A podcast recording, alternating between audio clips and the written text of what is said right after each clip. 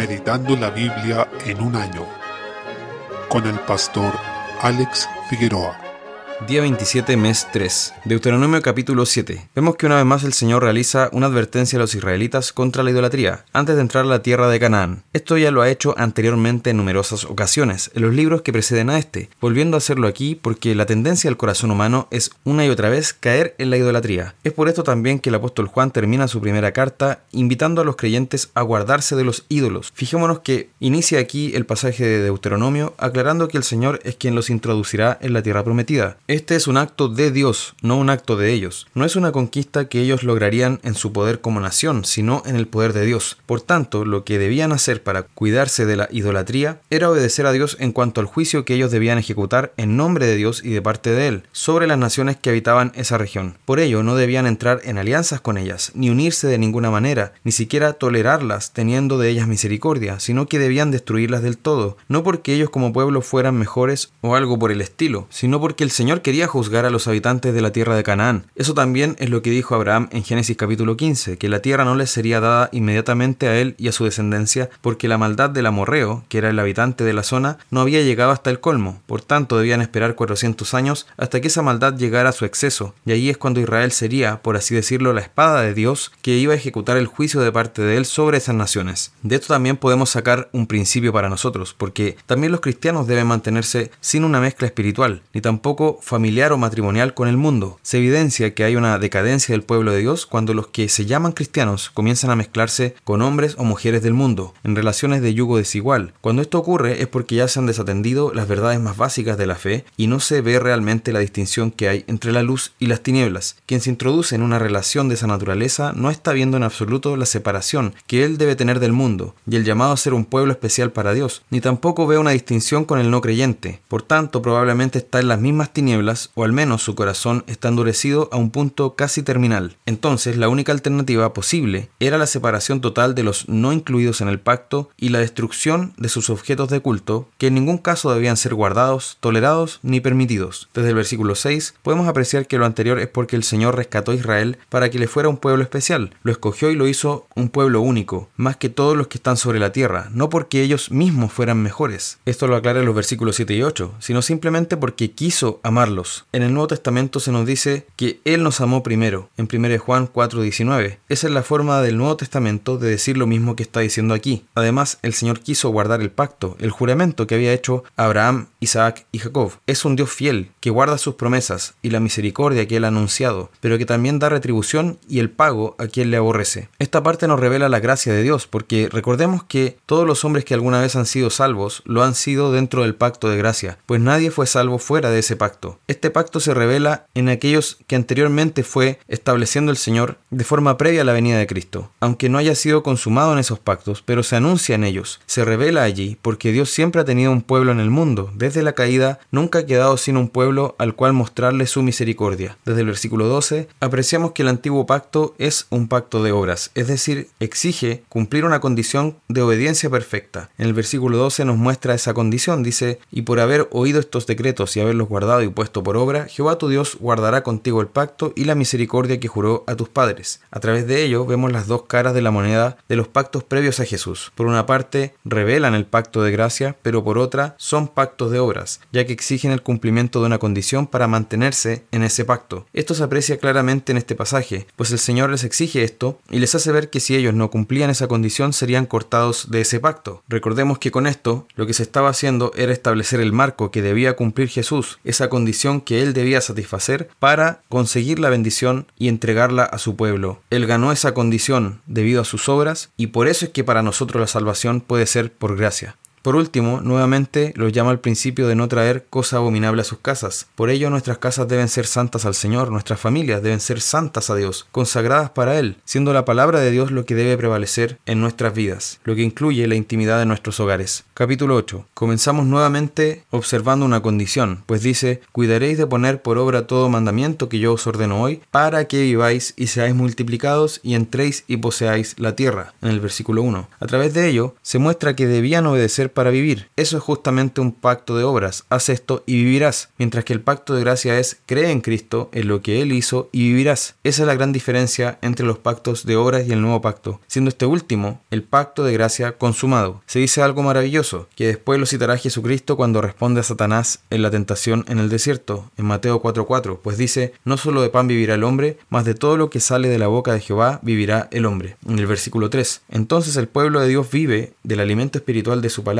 siendo este incluso más vital que el alimento físico, porque podemos ir con nuestros estómagos llenos al infierno, pero no podemos ir vacíos de la palabra al cielo. Se muestra también el carácter paternal con que el Señor los ha guiado, porque dice que como castiga el hombre a su hijo, así Jehová tu Dios te castiga. En el versículo 5, buscando que sean perfectos delante de él. Este mandamiento del versículo 6, guardarás pues los mandamientos de Jehová tu Dios andando en sus caminos y temiéndole, si bien en un pacto de obras es la condición de tener la vida, en el pacto de gracia es la consecuencia de tener la vida. Por ende, ya que estamos vivos, debemos obedecer al Señor, porque esa es la manera en que viven aquellos que han recibido la resurrección de su alma. Y eso es lo que también nos dice Romanos capítulo 6. Este pasaje termina con una advertencia de no olvidarse del Señor ante la prosperidad. Tal como hemos dicho en otras ocasiones, la persecución y la escasez nunca realmente han puesto en peligro al pueblo de Dios, pero la prosperidad sí, porque le puede hacer olvidar a Dios y centrarse en aquellas cosas que son las bendiciones, en vez de enfocarse en el dador de las bendiciones. Por tanto, aquí les ordena acordarse del Señor, cuando el pueblo haya prosperado y recibido las bendiciones de la tierra. Sin embargo, nuevamente vemos cómo se revela que este es un pacto de obras, ya que se establece la sanción de perecer si es que ellos se olvidaban de Dios y caían en la idolatría. Salmo 69. Trataremos aquí los primeros 18 versículos. Este es un salmo que nos muestra qué hacer cuando estamos en una angustia como la que se describe aquí, cuando las aguas han entrado hasta el alma. Es como una inundación de aflicción que entra hasta lo más profundo del corazón. El salmo es tan vívido que realmente podemos sentir ese pesar saliendo de estas palabras del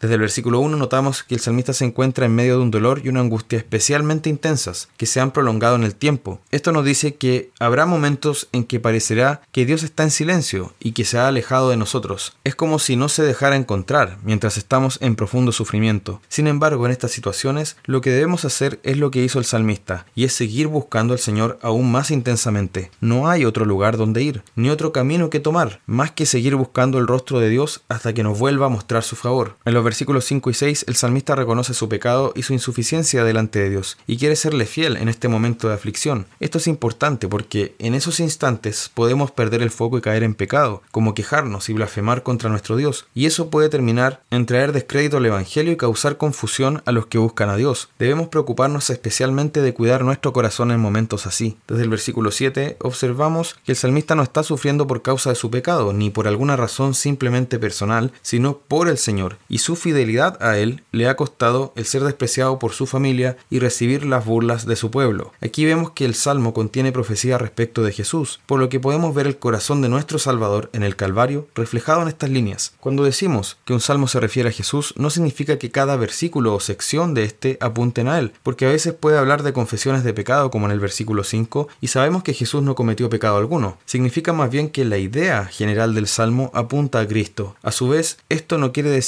que no se haya aplicado a la vida del salmista, por cierto que sí, tiene una aplicación primaria en su presente, pero se refiere en último término a Jesús. Así el versículo 9 dice, porque me consumió el celo de tu casa y los denuestos de los que te vituperaban cayeron sobre mí. Este pasaje se aplica a Jesús de manera explícita cuando hizo la limpieza del templo y finalmente fue insultado por quienes estaban allí. Sin embargo, hizo esa limpieza debido a que tenía un vivo celo por la casa de Dios, ya que había sido convertida en cueva de ladrones, debiendo ser casa de oración. Desde el versículo 13, en consecuencia, la actitud del salmista anticipa la disposición de Cristo en su ministerio. Ante la blasfemia, los insultos y los menosprecios, él perseveró y oró. Por ejemplo, dice que se burlaban de él, los aerían en sus canciones, dice en el versículo 12. ¿Cuál era la reacción de él ante esto? El versículo 13 nos dice, pero yo a ti oraba. Esto es lo que hizo Jesús, pues en la misma cruz podemos verlo. Cuando se burlaban de él y meneaban la cabeza, él oraba por ellos, para que Dios los perdonara. Por tanto, nos muestra también la actitud que debemos tener ante la persecución y las burlas, lo que debemos hacer en momentos de profunda aflicción, que es rogar al Señor que nos salve, que nos oiga y nos rescate del pozo en el que nos encontramos. Proverbios capítulo 12. En el versículo 1 se muestra una verdad fundamental. No se puede ser sabio sin a la vez poner toda diligencia en recibir la instrucción, es decir, ser enseñable en primer lugar. Aquel que es sabio, en su propia opinión, solo es sabio entre comillas, no es sabio realmente. No puede ser sabio quien no se deja enseñar, reprender o corregir quien toma las correcciones como ofensas en lugar de tomarlas como ayudas. Incluso hay correcciones que no vienen hechas de muy buena manera, a veces son con una mala actitud, pero aquel que es sabio, aún de estas va a sacar lo que es verdad y deseará corregir en su carácter aquello que se deba enmendar delante de Dios. Por tanto, el que aborrece la reprensión se queda en la ignorancia, y esa es su condena por su orgullo y necedad. Lucas capítulo 7, desde el versículo 36, en esta última parte del capítulo 7, vemos que Jesús entró al hogar de Simón, el fariseo, quien lo invitó a comer a su casa. Aquí apareció una mujer que se describe como pecadora. Probablemente su pecado era la promiscuidad, el ser ramera o prostituta. Ella entró a la casa del fariseo y trajo un frasco de alabastro, que era un perfume bastante caro. Este episodio no se debe confundir con el ungimiento que hizo María, hermana de Lázaro, antes de la muerte de Jesús. Ese es otro suceso. En el versículo 38 dice que ella estaba detrás de él, a sus pies. En ese tiempo las personas comían recostadas sobre sus costados, alrededor de la mesa. Estaban extendidos todos a lo largo de la mesa, pero con la cabeza hacia esta y los pies hacia afuera. La mujer se puso detrás de él, a sus pies, es decir, en una posición de humillación. Luego comenzó a regar con sus lágrimas los pies de Jesús, los secó con sus cabellos, los besó y los ungió con el perfume. Ante esto Simón tuvo la misma reacción que tuvieron los discípulos en el otro episodio, donde es María la que ungió al Señor. Él pensó, en el versículo 39, este, si fuera profeta, conocería quién y qué clase de mujer es la que le toca, que es pecadora, es decir, menospreció a Jesús. Pensó que debería actuar como él creía que se debía hacer en esa situación, siendo que su criterio estaba torcido. Por esto Jesús le habló primero, revelando que él conocía lo que Simón pensó en su corazón. Le hizo ver que era él, Simón el fariseo, quien estaba equivocado, ya que no veía su necesidad de perdón y de un Salvador, a diferencia de esta mujer, quien sí vio su necesidad de ser salvada y perdonada. Por esto le dijo a la mujer que su fe la había salvado. Aquel a quien se le perdona mucho, ama mucho, pero a quien se le perdona poco, ama poco, como dice el versículo 47. No es que en realidad se le haya perdonado poco, sino que en términos simples no entiende realmente cuánto se le ha perdonado. Es una persona que no reflexiona cuán pecador es, por tanto no dimensiona el alcance y la inmensidad del perdón que Jesús le ha entregado. Por ello, en 2 Corintios 5:14, el apóstol Pablo dice, el amor de Cristo nos constriñe. Esto ocurre con quienes saben cuán pecadores son, o al menos dimensionan que son inmensamente malvados. Por lo tanto, entienden que el perdón que han recibido es inmenso e infinito, que costó la sangre de Cristo, el Hijo de Dios. Por